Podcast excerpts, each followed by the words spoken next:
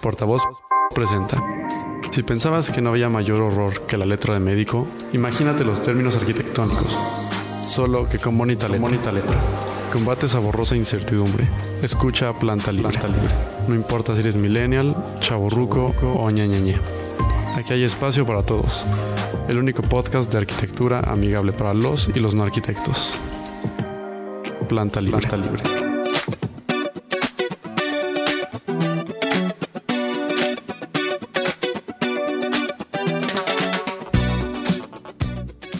Amigos. Nunca sé por qué empieza así, pero bueno, ya estamos de vuelta en su podcast favorito para los y los no arquitectos, esto es Planta Libre. Recuerden que nos pueden escuchar y seguir, suscribirse a todos nuestros episodios anteriores, ya sea por Spotify, iTunes, eh, Podcatchers, eh, Google Podcast, etc. Y no dejen de darle like y mandarnos todos sus comentarios a nuestra página de Facebook, Planta Libre, donde, bueno, donde nos están sugiriendo temas y, y están ocurriendo cosas. Además, Eduardo, que está ahora con nosotros, que bueno, está aquí ustedes hacen ya lo que se les da la gana, ¿no? O sea, faltas tú y luego falta el mundo y ya, o sea, ya no hay ley en este lugar. Es que tenemos invitados, ¿no? Entonces por eso nos invitados. permitimos, nos permitimos tomar descansitos. Invitados especiales, además. Sabrán que aquí en Planta Libre no paramos por, por buscarles contenido más allá de lo espectacular y eh, pues siempre tenemos eh, invitados que son muy interesantes y que nos aportan eh, un poquito más a los temas que usualmente estamos este, charlando generalmente el mundo Eduardo y yo. Y el día de hoy vamos a tener, igual que, cuando fue el episodio del aeropuerto, un, una emisión especial de dos episodios, donde vamos a hablar sobre la perspectiva que tienen las personas, los seres humanos, viviendo en el extranjero. Entonces, antes que nada, recordarán que yo soy arroba Marea Neón. Yo soy arroba E Ramírez Plata. Y tenemos dos grandes invitados, como ya les estuve diciendo, hasta el cansancio. Por un lado está Omar con nosotros. Bienvenido, Omar. Muchas gracias por la invitación. Un placer.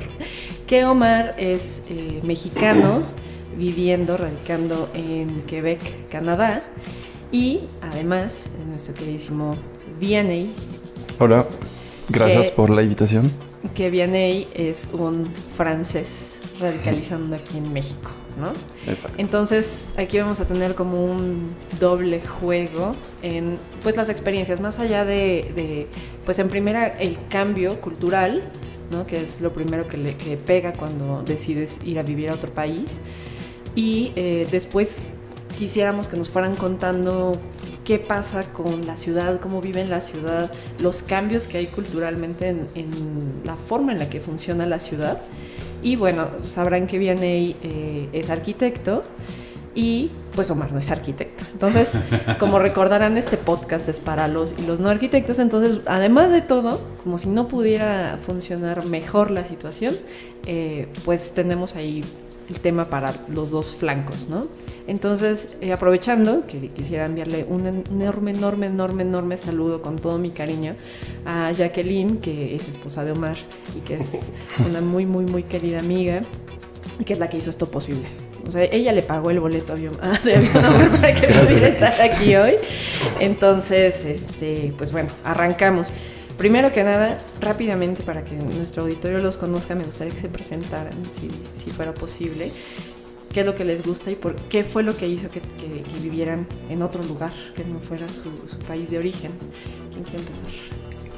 Adelante. Omar. A ver, Omar. empieza. Bueno, pues nuevamente muchas gracias por la invitación. Es un honor estar con ustedes. Eh, mi nombre es Omar Valdés.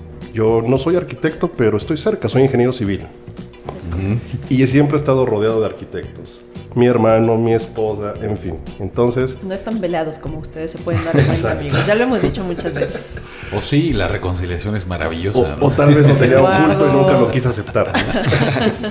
Pero bueno, soy mexicano, tengo 41 años, estoy felizmente casado con Jackie, evidentemente.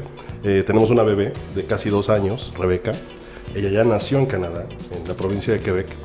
Eh, bueno, rápidamente, un mexicano promedio, típico, eh, viviendo siempre en la colonia Portales, después en la del Valle, toda la escuela con los hermanos maristas, hasta la licenciatura, después hice por ahí una maestría, un MBA en el ITAM, algún, algún periodo en Ohio, en State. Perdón. Y pues la vida me llevó de la ingeniería hacia las compras internacionales. A una multinacional, la más famosa de bebidas del mundo. El Coca-Cola, amigos. Aquí no, ah, nadie nos paga nada, entonces Perdón, no sabía si podía. No, claro. Eh, estuvimos ahí algunos años, casi una década, eh, y eso nos permitió tener pues la oportunidad de viajar por el mundo, cerca de 40 países, y pues nos abrió los ojos que hay otras cosas aparte de, nuestro bello México. Y bueno, ahí fue donde nació nuestro interés por migrar. Y bueno, llevamos tres, tres años y medio, casi cuatro, por allá en Canadá. Muy bien. Viene en francés. En francés. no, pues yo soy Viene Guatín. Uh, tengo 31, uh, 31 años. Uh, vine a México hace hace siete, hace siete años. Uh, vine porque estudié uh, la carrera un año en Barcelona y ahí encontré a, a muchos mexicanos, muchos mexicanos están allá. y pues varios. Sí, sí. Y con uno nos hicimos muy amigos, eran como, ya íbamos a la escuela, como a las clases juntos. Y entonces guardamos contactos y cada quien regresó ahí en, en su país eh, para titular, titularse. Y yo como regresando de, de, España, como tenía esta preocupación de no empezar mi carrera en, en Francia. Quería como algo como eh, nuevo, algo como que no tengo como eh, el confort que, que, tenía en Francia y algo como nuevo, como algo que me sorprenda. Y entonces llegué a México porque este amigo me puso en, en, contacto con una oficina uh, con Mauricio Rocha, una, una, oficina aquí basada en, en, la ciudad. Y me puse en contacto, entonces ya una semana después de titularme, pues, me fui ahí para una práctica de, de tres meses y, y nunca regresé. Oye, ¿y quién es el culpable? ¿Quién es tu amigo? Es Daniel Maldonado. Okay. okay. Es como estudio en la UNAM. Eh, estuvo como ahí con Rocha mientras que yo estuve ahí en, de práctica. Y, y sí, pues le, le, debo mucho y pues lo quiero agradecer ya para eso. Y, y, ya, es más, más que un cuate, es, es mi compadre, ya. Ah, perfecto. perfecto. Y bueno. Eso, chinga. amigos como esos hay pocos, ¿no? Sí, sí. ¿Y qué fue entonces eh, el primer, la primera dificultad? Digo, en el caso, por ejemplo, de Vianney, y vamos a irnos brincando ahí conforme uh -huh. se ve la situación, pero por ejemplo, en el caso de Vianney, pues tú ya habías estado en España, entonces ya hablabas más o menos el idioma, ¿no? Sí. O no tan... Pues sí, lo hablaba, eh, como aprendí ahí en la escuela en Francia, como uh -huh. tuve como tres años ahí de, de español, hasta más. Y, y, luego, pues en España, obviamente, pues es el catalán, ¿no? Ajá. Entonces. Ah, fue en Barcelona. Fue en Barcelona, uh -huh. exacto. Y ahí, pues la mitad de, pues, del tiempo era en catalán y en castellano. Y yo pensaba que traía un buen nivel en, en, en español, pero cuando llegué a México, pues yo, para, para mí, pues pues el mexicano como tiene su idioma, pues es exactamente eso, ¿no? Y entonces, pues los primeros meses no entendía nada, nada, nada. Bien, nada. Ahí, perdóname, pero ustedes no comen piña. O sea, tienen cuatro registros diferentes en francés. sí, no, pero ustedes tienen como idioma, como palabras que ni siquiera están en diccionarios. entonces, entonces es eso, como tuve que, pues. A ver, ¿qué palabras? Este, primero, pues lo primero que me regalaron es el chingonario. Chingón. Eso es. Lo... Se puede aplicar para todo. Exacto. ¿no? Entonces, está chingón, está la chingón. No, es está... una maravilla. Es una es palabra un chingón, como sí. lo que llamamos como palabra maleta, no sé cómo se llaman aquí, que la puedes usar como para todo. Para es todo. Y, y es, exacto. Eso y madre. Sí, aplica para todo. Y tanto bueno que, que malo, obviamente, ¿no? Como cuando estás enojado, como cuando ves ¿Estás algo feliz? sí, muy chingón, no, no sé. Exacto. ¿Y, tía, ¿Y a ti, Omar, cómo te fue con el idioma? Bueno, pues eh, yo sabía algo de inglés, siendo muy honestos, cuando entré a trabajar a esta empresa. pero de un día para otro me dieron la buena noticia de que había ganado un concurso y de repente era gerente de compras internacionales. Entonces, recuerdo que me preguntaban, pero si hablas inglés, ¿verdad? Yo, como buen mexicano, pero casual, por supuesto, no manches, chiquito, cabrón. Entonces, lo que hice fue traerme a una de mis brazos derecho. Pensé que ibas a, ibas a ver Dora la exploradora. No, en aquel tiempo no había. Mochila, mochila.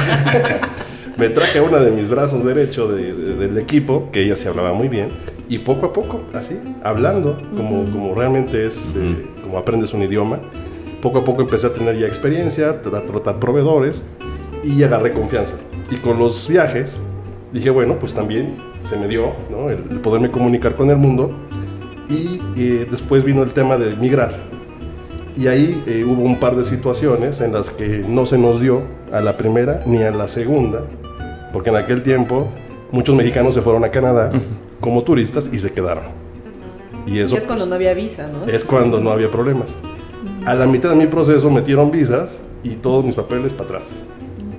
Entonces intenté luego hacer un posgrado, pero me dijeron, pues lo acabas de hacer. Entonces, tú, lo que quieres es quedarte allá.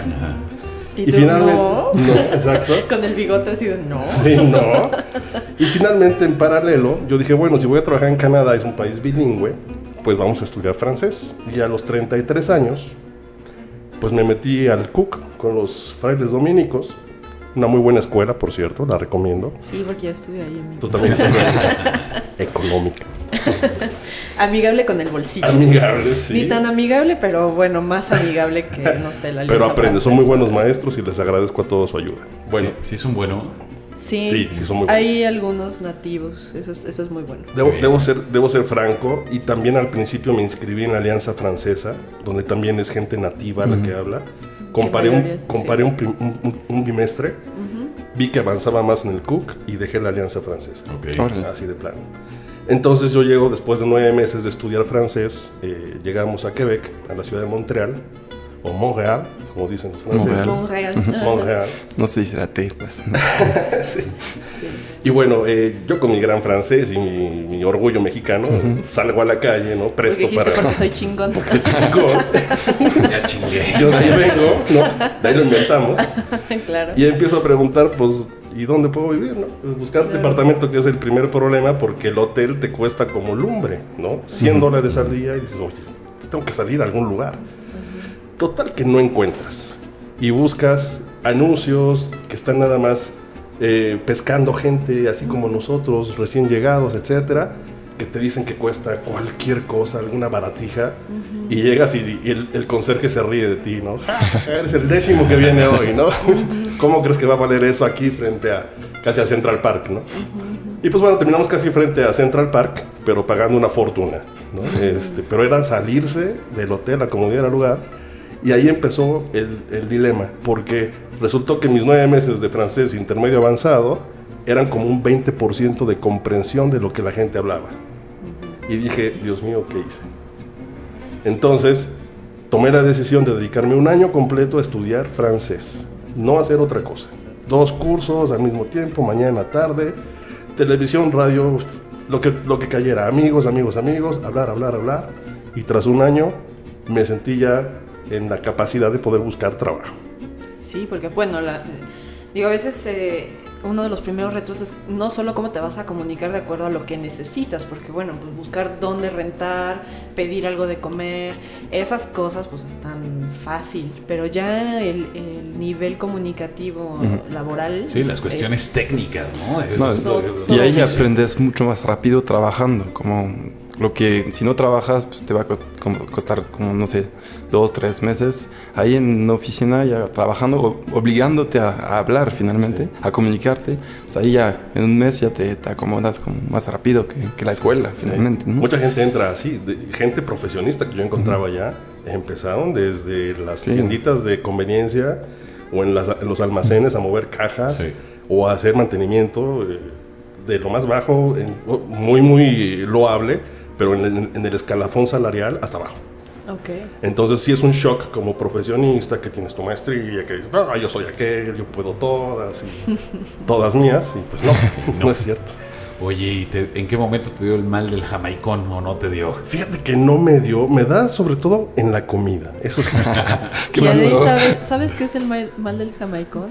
Pues no sé, como que te, extrañas tu comida. O Es que había un jugador de fútbol, creo que de las Chivas, en los años 50 o 60, que lo llevaron a jugar a un equipo en el extranjero y que de plano extrañaba tanto su país y la comida y su gente que se regresó, dejando los millones allá y ese se le llamó el mal del jamaicón. Yo me, me el jamaicón a él, pero... Sí, el jamaicón. Yo me siento al revés, como que la comida mexicana me hizo olvidar mi propia comida. ¿Ah, ¿En serio? Sí, es, impresionante. No, un aplauso para Vianney. No, qué no, pero eso es, es bueno, pues la culinaria francesa es... La mexicana es la, la segunda, ¿no? Después Francia. Chilango honorario. La verdad, sí. El, viernes. Sabe el mal del jamaicón. O sea, es que Vianney ya les maneja un nivel este, elevado, ¿eh? Chingón de la lengua española. No les trajimos ahí cualquier plebeyo. es que si no, sobrevives en esta ciudad. Pues, es que el viernes estaba con mis hijos, fuimos a una fiesta y de regreso, ya de noche, cuando todas las luces están prendidas de las taquerías, me dice mi hija de 7 años Oye, ¿cuántos tacos hay en México? se impresionó ella de la cantidad de tacos. Y en 20 cuadras contamos, yo creo que 12 taquerías. O sea, es impresionante. Pero aquí en la Ciudad de México, porque en, otros estados de la República hay lugares donde Solo hay, dos puestos de tacos y no son tan No, pero es chilanguísimo, es chilanguísimo las taquerías. Sí, sí, sí, Las torterías antes, pero han desaparecido las torterías, ya es más el taco que la tortería. Pero están los puestitos de esos chiquitos. Ah, las que tortas, las no, tortas. Las que dicen ricas tortas. Sí, sí. Pero del Metro División, las Tatiana, las de pierna. Uy. y bueno, y esas cosas, por ejemplo, no eso no hay. No te pesa de pronto. No, no, no, no hay, entonces sí extrañas. Yo llegué hace un par de días y he devorado, como no tiene ni idea, pozole, tacos, quesadillas. Y te llevas cosas como... Carnitas, sí, sí, sí. O sea, el primer día que llegaste te fuiste con unos tacos al pastor, sí, obviamente. Sí, sí, No, me estaba esperando un pozole en casa de mi suegra. Ah, ok. Ah, Más pozole enorme la mamá de Jackie. Sí, gracias. No, este, ahorita que dijeron lo de las carnitas, cuando nosotros fuimos a Michoacán en la escuela, pasamos a Quiroga. Ay, creo que yo iba contigo. ¿Ibas con Guisa? Ay, buena pregunta. Creo que sí. Bueno, termina y ahorita digo la misma. bueno, pasamos. Eh, no, no, no, te quieras quemar, ¿verdad? Sí. Bueno, el asunto es de que pasamos a Quiroga y un compañero dijo: Voy a llevarme carnitas para mi casa. No, no, no. Y empestó el camión así. Asqueroso, amigos, asqueroso. Esas carnitas no tenían que estar en ese. No, a mí me pasó en un viaje de la universidad que nos paramos a comer carnitas, pero yo creo que estaban malas. Todo el camión enfermo del estómago. Imagínate 40 alumnos eh, enfermos del estómago. Pues es que te la ponen junto al camino sí, y todo lo que le cae. Imagínate. No, no, no, horrible, horrible. Eso, y en Zacatecas también unos tamalitos de la calle, muy buenos, pero estaban mal, estaban malos, estaban echados a perder. En cambio, los itacates en Tepoztlán que están en la calle, todos son buenos. Todos son buenos. La verdad, sí. ¿Y a ti qué comida viene qué comida te gusta pues, mexicana? Las enchiladas verdes es mi plato favorito. Los tacos, obviamente, al pastor, pues eso. Como hay una eh, cómica, comediante, no sé cómo se le diga. Estando pera ahora. Estando pera. Porque ya somos milenios. Que decía, que decía que cuando describía un platillo mexicano decía, a ver, no, tenemos una gastronomía impresionante, ¿no? A ver, este, ¿has probado los chilaquiles? No, ¿cómo son? Tortilla con salsa y, este, y queso. Y las enchiladas las has probado. No, ¿cómo son? Pues tortillas, con, salsa y queso. has probado las flautas, pero ¿cómo son? Tortillas con pollo, Que aparte esa mujer es una farsante y una canallita. Porque en realidad es un... Bueno, yo, yo cuando vi ese chiste es de un libro de Abel Quesada, que lo ah. ilustra y el libro se llama El Mexicano. Y ilustración sobre la diversidad de la gastronomía mexicana. Entonces pone los tamales, maíz hecho bolita, envuelto en hoja de, de, de plátano, puede ser, dependiendo, con salsa, carne y queso. Y después, ¿cómo son los chilaquiles? Maíz en tiritas cortado con salsa, carne y queso. Ese yo lo conocía de Abel Quesada. Y cuando yo era niña, entonces... Bueno, démosle el beneficio de la duda y es un homenaje, no es un plagio. bueno, ah, claro, una inspiración. Una inspiración. Es su famosa vitamina T, ¿no? Como que... Vitamina T, caray. Estoy a dieta, pura vitamina T. Importante pregunta para los dos. Esto es trascendente. Son dos preguntas. La primera es, ¿guajolota sí o no? sí, of course. Y ya. Vianey. Mm, sí. Sí, Sí, muy bien. Sí. Segunda, ¿las quesadillas llevan queso o no? Híjole, pero yo, yo ya entendí por qué sucede eso. Porque te quieren cobrar el queso. pues sí, es cierto. Les dijimos que está a otro nivel. ¿Tú qué dices, Yo, yo no ceno otra cosa que quesadillas. Pero con queso, O puede queso. ser, o puede ser una quesadilla No. de champiñón. No, no, yo, yo soy tradicional, soy conservador. Y la quesadilla es con queso. Exacto. Ok. Si no es una empanada, pero así, ¿no? No, no, porque la empanada no es con maíz. Bueno, no así. O sea, no. Es más Vianey. como con un hojaldre. Sí. O sea, para, to- eh, para los que las extranjeros empanadas que nos están escuchando, hay una discusión constante de los de las personas de la rep- de la República Mexicana con los chilangos que decimos, ahí dame una quesadilla de chicharrón. No, pues las quesadillas llevan queso, dicen ellos. Nosotros decimos que no, que bueno, yo digo que las quesadillas son de chicharrón, de champiñones, de flor de calabaza y de queso. Nosotros pedimos quesadilla de queso. Sí. Y en algunos estados de la República pides tu quesadilla de hongos y te dicen con quesillo o sin quesillo. Entonces es, es muy complicado. Es lo bonito de, pedir este tipo de comida. Claro, claro, claro. Bueno. Hay, hay una página muy buena que se llama Quesadilla con queso, hecha Ah. por algún chilango, pero vienen ahí diferentes versiones de la quesadilla con queso y, y de cómo dicen frases en el norte, en el sur y demás. Está muy bien. Perdón, amigos ortodoxos que estamos hablando de quesadilla. Es que luego, salen- luego se ponen bien intensos, amigos. Yo, Recuerden yo que la nada más, es felicidad. perdón, como esto va al mundo, yo quiero poner una queja formal contra toda la gente que en el extranjero dice que vende comida mexicana. Ah, Eso no es cierto. Sí. Esa es comida Tex-Mex. Sí. No sabe Que a los tacos son como duros y ¿A poco. Taco Bell no es ¿no? mexicano? Pues si tienen perrito chihuahua. ¿Y en Y Quebec hay, guacamole, guacamole. en Quebec hay buena comida mexicana? No, desafortunadamente no. Hay algún par de lugares que he visitado. Uno de ellos, el Rey del Taco. Ahí sí es comida mexicana real, pero le falta algo. Oye, pero no tendrá que ver los ingredientes. Oye, pero eres un visionario. Yo creo ya que ya el sé. restaurante. Exacto. Es un sueño que tengo a ¿Sí? mediano largo plazo. Sí. Bien. Pues nos invitas, ¿no? ¿Cómo no? Ah, claro que sí. En verano, ¿eh? Porque- por favor. Uh, sí, con el frío Oye, esto- les encargo. Y tú, este, viene ahí. ¿Qué? ¿Qué, qué extrañas de la comida de tu país? Algo que digas. Pues la comida de mi mamá, obviamente. Sí, pues, claro. Eso es El ratatouille. el ratatouille. Pero hago, aquí encuentras todo, la verdad. Es, es porque me, también porque me quedo, porque encuentro lo que sea. Y hay buenos restaurantes franceses. Sí. Pero hago poco, la verdad que estoy bien con la comida francesa. Se No llena el huequito, ¿no? No la necesito comida más. mexicana. Bueno, y de las cosas culturales que cuando llegaron a los, a- en este caso Quebec, cuando llegaste aquí a México, ¿qué fue lo primero que les causó, pues no sé, como estrés lo- o los desquicias? Y que digan, no, es que esto no, no puedo, no, no, es fácil que entre a mi ritmo de vida, no me cuadran, ¿por qué hacen esto? ¿Qué, qué, qué- qué pasa? ¿Cuando, ¿Cuando regresamos o cuando nos fuimos? Cuando llegaron allá. Ah, cuando llegamos allá. Ajá. Y en este caso, bien, Cuando cuando llegó. Bueno, yo me llevé una, una gran sorpresa, porque a pesar de que había estudiado un libro que te piden que, que leas para que no llegues en blanco, me sorprendí de los similares que somos los quebecuá y los mexicanos. Somos muy parecidos, tenemos casi la misma cultura. Y entonces eso te hace ir a la historia y entiendes que llegaron los franceses al primer punto en Norteamérica, fue a Canadá. Llegaron a explorar por el río San, Laurent, San Lorenzo Salud. hace casi 375 años. De hecho, el año pasado festejamos este, esta cifra de Montreal, que es Mont Royal, que es el Monte Regio, que es como Monterrey. Y ahorita todos los reyes así de ¡yepa, yepa, yepa! 45 grados. Y al centro de la Está ciudad. madre, está cara. con madre, güey. Al centro de la ciudad está el Mont Royal, el Monte Real, que es un cerrito, que es como. Para nosotros es como el de aquí de, de Iztapalapa. Ah, de la estrella. El de la estrella, pero a- alargado. Y arriba hay una cruz. Eso habla de la historia católica de los franceses que llegaron en aquel momento. Entonces, venían con una orden de la reina Isabel, católica, de no exterminar, sino de casarse con las hijas de los nativos. Y entonces Quebec Hubo es el fusión. resultado de una fusión, exactamente como en Latinoamérica.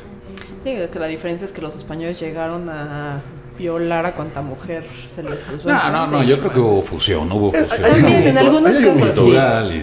Pero al principio sí, lo que con- cuentan algunas cr- crónicas es que hubo algunos casos que eh, encontraron alguna Claro. mujer que pues Claro. empezaron a desarrollar sentimientos y Sí, ahí sí. empezó como la fusión. Pero al principio fue, creo yo, en el caso de México fue mucho más hostil que, por ejemplo, en el caso de... Per- Permíteme citar a un historiador muy reciente, muy, muy eh, Te permito. revolucionario, permiso. de, de apellido Reed. Es, es- él está en el revisionismo histórico. Es más, si, si gustan eh, revisar su- su- sus textos, los pueden ubicar en Metapedia. Ubican esta, es- este sitio, bueno, está desarrollado por un latinoamericano también, y habla de todo el revisionismo, la contracultura, realmente la verdadera historia de cómo es que estamos aquí, ¿no? Lo que no nos han contado en el mass media, vamos a decirlo así.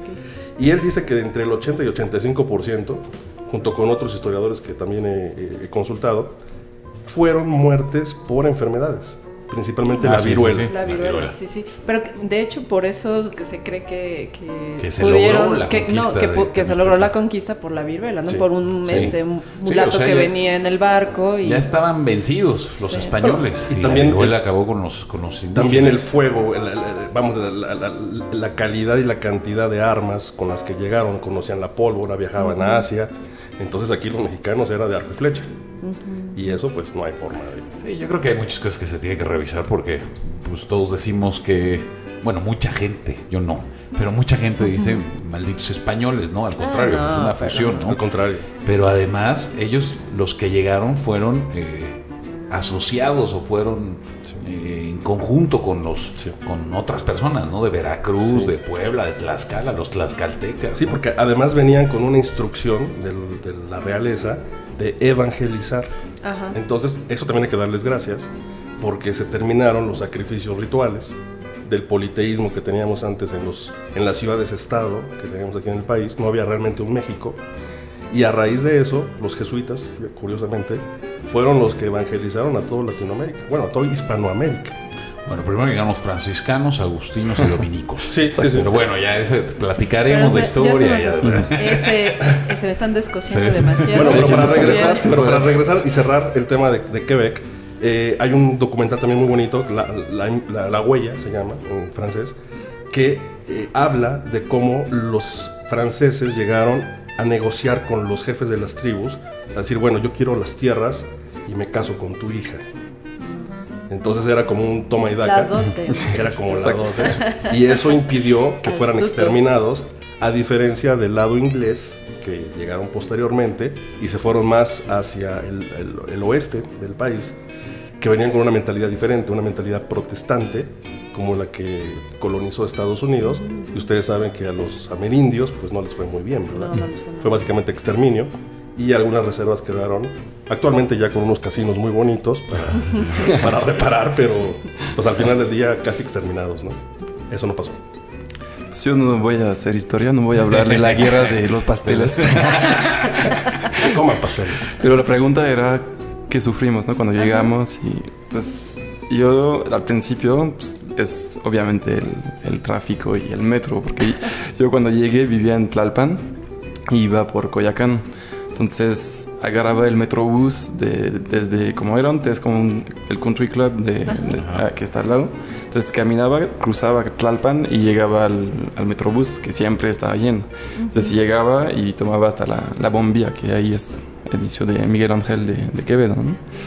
Y luego, como me fui a vivir hacia el norte de, de México, entonces, y iba más en la- como cerca de la Condesa, entonces tomaba de Camarones a- hacia Tacubaya y me, cambia, y me cambiaba hacia, para cambiar hacia Chapultepec.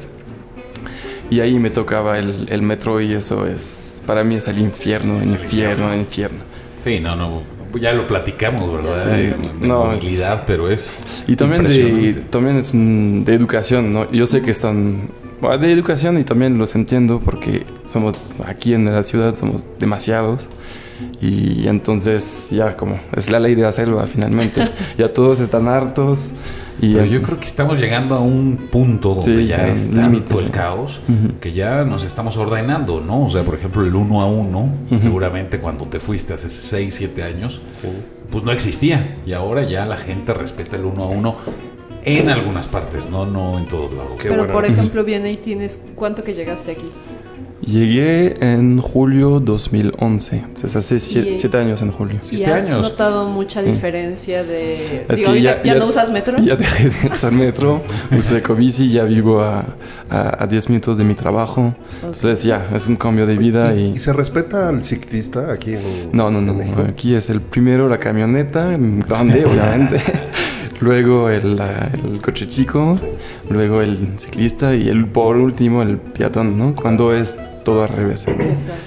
en- como debe ser. Sí, en, en- en- Quebec es así. Me- Yo me quedé extasiado cuando iba a cruzar la primera calle, llegaba un coche, se paró y yo también me paré. Dije, bueno, pues, ¿qué pasa? ¿Qué pasa? Estoy acostumbrado a eso. Me dice, no, no, no, me hace la señal con la mano, no, avanza. avanza. Le digo, no, no, no, avanza tú. Yo, Que avances tú, no, que avances tú. Ahí estuvimos un rato. Hasta me dijo, es que no puedo avanzar. Y ahora es mi compadre, ¿no? Casi, casi. Sí te dijo, no puedo avanzar. es que no puedo, es, es prohibido, eh, está en el reglamento. Te multan. pues. Te multan. Y, y me dejó pasar.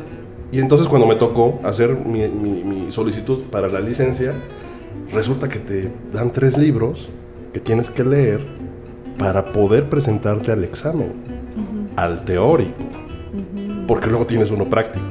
Y tú que venías de Chilangolandia, O sea, yo, yo yo he manejado desde los 14 ¿En años. qué momento se toca el claxon, no? Sí, exacto. Nunca, nunca lo No, oyes. Es, es es- que no hay. La gente no sabe que tiene claxon en los coches. Y puedes volar cuantas veces estés mal en el examen de, de teoría ok. y te cuesta tus 70, 80 dólares cada vez que vas. ¿Cuántas veces? ¿Cuántas ¿Cuántas veces? A mí me tocó dos. Ok. Jackie, Jackie tres. No la balcones porque va a Eh, decir, eso- oh man. No, es que sabes qué? es que sí me sentía mal. ¿Cómo es que yo después de tantos años aquí manejando, cafre, Dijiste, esto es personal. no pasé a la primera? Dije, "Sí, esto Pero aquí lo compras en el súper, ¿no? Tú... Aquí, Sí. aquí yo recuerdo a los 16 años, fui con mi papá a Perisur, al módulo de licencias. El señor de ahí me puso las respuestas y 20 pesos. Ya no haces, No, pero ya ya no no haces hacen examen. examen. Eso ya ¿Ah, no, ya, ya no haces examen. No. Ya nada más vas, pides, pagas y listo, ¿no? Te Pero- toman tu pero- foto. pero eso Haces es- tres filas de como hora y media cada una, pero Yo no sé si toman en cuenta el riesgo que eso Sí, implica. no. Pues por eso hay tantos choques, creo. Imagino. yo siempre he dicho que eso probablemente es a propósito para que las aseguradoras tengan negocio. Ay, Por eso está pésimo, pésimo Porque que no hagan la examen. magia del poder. Pero a lo mejor es una buena acción para evitar la corrupción, ¿eh? porque antes, pues por el examen podías dar una lana. Sí. Ahora, si no hay examen, ya no hay corrupción. Nada más Sí, que ahora. pero no puede ser. Ahora- no puede ser, o sea, ya se, ya se eh, cumplió con algo. Ahora ya que pongan examen y evitar la Y corrupción. la implementación es así, es contra la máquina. Es en una pantalla que te ponen situaciones Claro. de tráfico y te preguntan así como, ¿cuál es de estas situaciones, cuál es la más riesgosa? Epa, el viejita bajando la calle, Oh, niñito atravesando con pelota. Y, así está de difícil, o sea, te tienes que saber O sea, realmente dices, bien. no lo pasé porque de verdad. no sé, porque de veras está, está difícil. Entonces, bueno, este, eh, eso es algo diferente que, que- que me gustó, evidentemente, este, y que yo quisiera proponer algún día para mi, mi- mi querida ciudad. Y tú que cuando venías de toda la inercia de, pues, del peatón primero y aquí llegabas. Pues me cuidé, mamá. Me compré una armadura. No, pues como evite, sí, no evite, te evitas, es eso, como aprendes a tener como, ref- ¿cómo se dice? Como Reflejos. Reflejos. Es, es- es literal, no tienes que hacerlo, si no, pues es la ley de hacerlo. Sí. La primera vez yo creo que quisiste pasar por una cebra, ¿no? Y cuando te tocaron dijiste, No. ¿qué pasó? Hasta que deje de en- enojarme, como, no, de verdad, como ya, porque si no, pues te enojas y ya, se baja y se puede ser peligroso, ¿no? Como, Claro. Fíjate que puede ser como en la India, donde para cruzar un semáforo, el que pita primero es el que tiene el derecho de cruce. Ay, qué horror. Entonces te la pasas escuchando un concierto todo el día espectacular. La gente no puede atravesar las calles. No, bueno, pero también hay ganado y todo. Ah, y, sí, o claro. sea, como que, co- fíjate, es muy chistoso cuando, no es, no se trata de quién está peor que el otro, pero cuando hablan de lo complicado que son las calles aquí en la Ciudad de México, es que, es que baja el ciclista y está el peatón. No, amigos, ahí realmente está rudo porque no hay como carriles. Cada quien va donde hue- encuentra un huequito. Están los carritos esos que van manejando. Motos, tuk-tuk, ¿no? Los tuk-tuk y luego este el ganado y luego el coche y luego las motos y luego el que va caminando y el que está ahí cargando a alguien, el que va en Tú vas en la carretera y te encuentras un elefante, un camello, un caballo, en la autopista. Pero el 6 de enero, ¿no? ¿O qué? Sí, casi, casi. Un poco, un poco perdidos, ¿no? Además. Bueno, y si vas caminando, si vas como peatón en la zona central de Nueva Delhi, las calles son tan estrechas que tú vas, digamos, dos, es para dos personas apenas, ¿no? 60 centímetros de hombro a hombro, y de repente viene la vaca. Mira, si trae, si trae el reglamento, ¿eh? Sí, es, oye, yo, y yo es sagrada, Estoy ¿no? Casado, estoy casado con una arquitecta. Y la Y vaca es es sagrada, sagrada. entonces no la puedes hacer nada, la No, tienes que respetar. Tienes que pararte o... Ajá. Y entonces pues, te intentas pegarte a la pared, pero la vaca pues no tiene palabra. y- Te embarro. O sea, si usted se queja cuando en el microbús alguien pasa y le arrima algo, no, aquí Piensa ahora en sí. Nueva Delhi y en piensa la en vaca. Nueva Pero Delhi y la vaca. miran, se paran para una vaca, pero para un ser humano, pues, No, ¿no? Qué extraño. Eso. Lo que pasa es que esa es la reencarnación, la vaca, ¿no? El ser humano pues está, está en su vida primera, no sé qué vida. Entonces ya reencarnación, ya es un semidios, ¿no? Sí, sí, Y que Trump dice que los mexicanos son animales, pues ahí ya te dejan Sí. pasar. Ah, buen punto, no lo había No pensado. lo habíamos pensado. Ah, sí, pues hay que tomar ventaja a todo. ¿no? La ventaja. Bueno, entonces eso fue como primero la movilidad, ¿no? O sea, fue el primer como choque. Primero, eh, digo, voy a hablar un poquito de, de algo que me contó Jackie, que tú me cuentes como más a fondo, porque ella no puede estar aquí hoy por, por una pequeña beca. Pero eh, me dijo, por ejemplo, que los horarios, la puntualidad del transporte público. La hora de la comida, eso. ¿no? No, no, pero, pero fíjate, en- en términos de movilidad, es increíble que tú compras tu, tu pase por el día, por ejemplo, o por la semana o por el mes, y en tu teléfono celular hay una aplicación que tú bajas y que donde estés parado, ahí te dice a qué hora va a pasar el camión. Y Mira. pasa. Y pa- no, y lo mejor es que pasa. No, no puedes creer, te juro que quieres llorar. No es ahorita, es... No es ahorita. ¿Qué tal en la ahorita? ¿Qué tal en la No, ahorita? eso nunca me acostumbro y nunca me acostumbraré. No te has No, no quiero acostumbrar. No tengo esa relación con el tiempo que, que tengan ustedes. ¿Y cómo No. le entiendes tú entonces? No, pues como tomo mi precaución, obviamente, pues ya una cita, pues ya. La ahorita es exacto. una belleza. Pero sí, exacta- exactamente, puede ser bello, que puede ser un infierno, ¿no? Es exactamente como chingón, ¿no? Sí. Entonces se agarran de eso y pues es su parte. Yo lo veo como una parte linda de, de como de, del como la relación con el tiempo que tengan, ¿no? Eso está. Como de elongar el tiempo. Fíjate, los Sí. mexicanos somos tan diferentes porque cuando nos casamos tuvimos la suerte de no hacer un brindis y Acapulco, que era el plan, sino que fue cuando llegó el, el puesto, ¿no? Este grande. Y fue entonces la hacienda de los de, de Tlalpan, eh, la ex hacienda, y Europa, un mes. Entonces rentamos un auto en, en Francia. Este, y, y- y- y fue espectacular porque cuando queríamos movernos en, en- en París, por ejemplo, sin el auto, toda la gente es tan cortés, es tan amable. Los autos llegan y los, los trenes pasan a la hora. Lo único que sí me, me quejo es que cuando alzan su bracito para agarrarse del tubo, ¿A qué huele? ¿A qué huele? desodorante. Claro, eso es un mito, pero. No, no es un mito, yo no sufrí. Olemos a cebolla. ¿A qué huelen? ¿A qué huelen? No, ¡Ay! A, a francés, nada. Huele, Que no se a bañan, coyoacanazo. A Pero- taquería, ¿no? Pero mal plan, así como petate. Bueno, no pueden ver a Vianney, pero Vianney está rojo, rojo. Su blonda cabellera Ya, contrasta Estoy, estoy enojado. por eso. Discúlpame, Vianney. pero- ahorita. bueno, y, y, y tú, Vianney, que aquí no hay, que no hay, no hay ley, no hay horario, no, no sabes en qué momento va a pasar el camión, si va a pasar. Pues ya te acostumbras, ya como te organizas. Y Y, en, en mi oficina sí intento como, pues, decirle a la a gente que es bien importante, como es parte también de la educación, ¿no?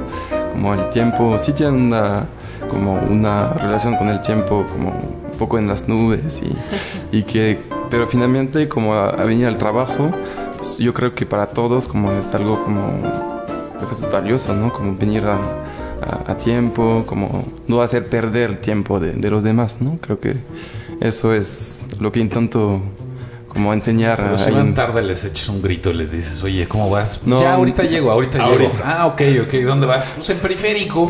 Puede ser desde Cuemanco hasta Sí, las torres de satélite, ¿no? Bueno, yo, yo recuerdo que en esas vacaciones de luna de miel nos fuimos así solamente con los hoteles pagados y llegábamos evidentemente cansados, nos despertábamos a las 3 de la tarde y decíamos vamos al Louvre. Pues ese día está cerrado. O sea, no están trabajando todos los días. No, no. Entonces tienen sus horarios y tú te tienes que adaptar. Fue un shock así de, oye, pero es que debería estar abierto. O sea, es el Louvre. No estoy aquí todos los días. Exacto. Y nos pasó lo mismo en cuanto lugar fuimos, porque no teníamos en aquel momento un celular para entrar a ver los, los, este, los horarios. Y tuvimos que ir otra vez después a Francia y a Italia para poder entrar a los museos. Sí, Pero es impresionante la Ciudad de México, ¿eh? Que tiene vida Sí, todo Nunca día y te la aburres, noche. nunca te aburres en esta ciudad. Es por eso que Y en diferentes me partes quedo. del mundo, no. O sea, puede ser que estén cerrados en la noche, o sea, o en Navidad o en Año Nuevo. Las cosas, los museos, los eh, restaurantes están cerrados, los supers están cerrados. A las 5 de la tarde se cierra. Aquí puedes, de ir, aquí puedes ir por unos pozoles con la casa de Toño a las 5 de la mañana, 3 y media, no pasa nada, ¿no? No, y últimamente fui hace dos semanas ahí en, en Lisboa, pero es lo mismo en Francia. Y ahí, como por ejemplo para ir a comer, hay servicios. Entonces es entre las 12 y las 3. Luego se paran y retoman a las 8 hasta las 12, ¿no? Aquí puedes venir a comer un pozole en la mañana si quieres, ¿no? sí, Como- una madrugada. o a la madrugada. tú o- llegas a 3 y media y no te sirven. No te dejan ni entrar. Exacto, no te sirven. Exacto. Que es muy curioso porque en los, eh, en los resorts que, que hay, por ejemplo, Playa del Carmen, en Cancún o algo así, tienen eso precisamente. O sea, los restaurantes funcionan con horario de servicio y después, no sé, el desayuno nada más eh, se sirve entre las 8 y las 11, me parece. Y luego ya no hay nada de comida hasta eh, la 1, de 1 a 4, me parecía también. Y así. Entonces, obviamente, pues están los, los cabañitas de snacks Los o algo así.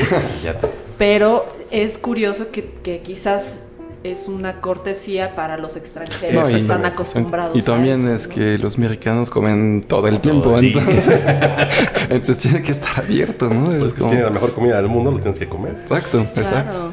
Bueno, es que también tiene que ver con que es curioso cómo el tiempo define mucho las ciudades y el carácter cultural. Y quizás es que los horarios de trabajo son distintos, muy, muy, muy diferentes. O sea, la hora de la Hace ratito decías de la hora de la comida. Ahorita me dices Sí, que no, querías no, decir no, de la hora de la comida. Pero aquí en México eh, hay... En algunos lugares comen a la una. Por ejemplo, en Obra comen a la una. Hay oficinas que comen a las dos. Yo, en la oficina donde yo estoy, comemos a las 3. Eh, hay algunas otras oficinas que tienen horarios escalonados que empiezan a comer desde las una y media hasta las cuatro y media. Hay Piso gente que y come a las 5 de la tarde. Hay quienes meriendan, hay quienes no. Hay unos que cenan. Hay gente que cena a las 10 de la noche.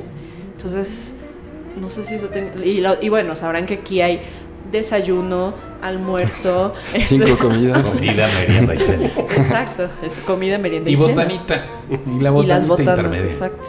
Pero, pero eso que hacemos aquí de, de ir a comer y prolongarla con unos tequilitas, unas cervecitas, es muy La sobremesa. es- y que en la construcción se da mucho, Claro. es, No es que uno es quiera ser así, es que así son las, es la adaptación de la que hablaba Eso Vianney yo no lo he visto en ningún otro lugar del mundo.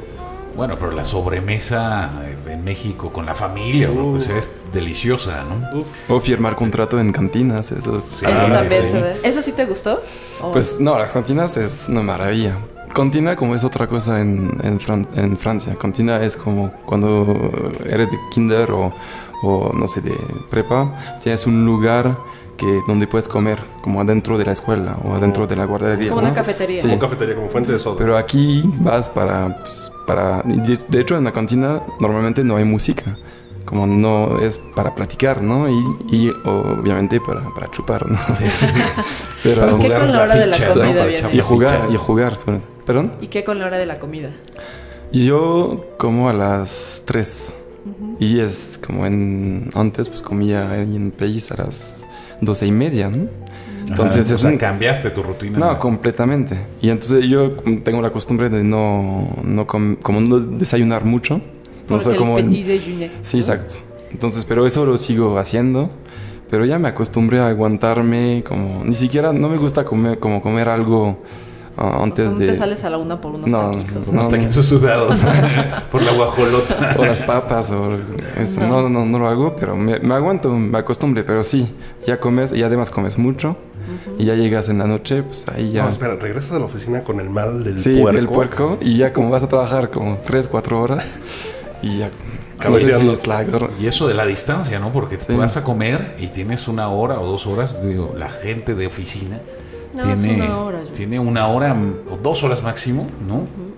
Y no les da tiempo más que de comer rápido y de regresar, Pero, ¿no? pero sabes que Eduardo, yo, Por las distancias también. una de las cosas por las que me fui es por la calidad de vida.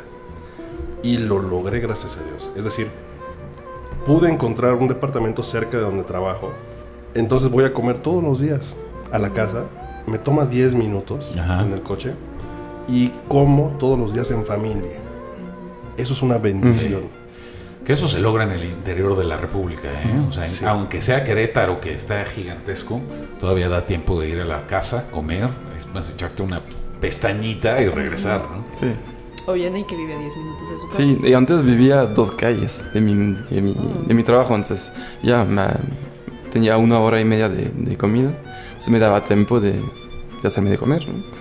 Yo puedo, bien, yo puedo comer, puedo echarme una pestañota y trabajar durante toda la Pero madrugada. ya, ya, ya ustedes bien saben que Eduardo tiene ahí como que otras, otro, otro modus vivendi onírico y ajeno al nuestro. Vamos a tener que hacer una pausa, amigos, porque se ha terminado nuestro primer, nuestro primer, nuestro primer episodio de esta emisión doble sobre pues vivir y trabajar y pues radicalizar en otro, en otro país, de- en puntos bilaterales. Entonces yo soy arroba María Neón. Yo soy arroba E. Ramírez Plata. ¿Y a ustedes dónde los pueden seguir o dónde los pueden leer o cómo los pueden contactar? Viene. Primero. Pues yo trabajo para Taller Héctor Barroso, ahí me pueden encontrar como... pues, ahí llevo la oficina desde seis años, Ok. entonces... Un mm, mail. quien- un mail o mi Instagram que es eh, AT3V. Ok. AT3V.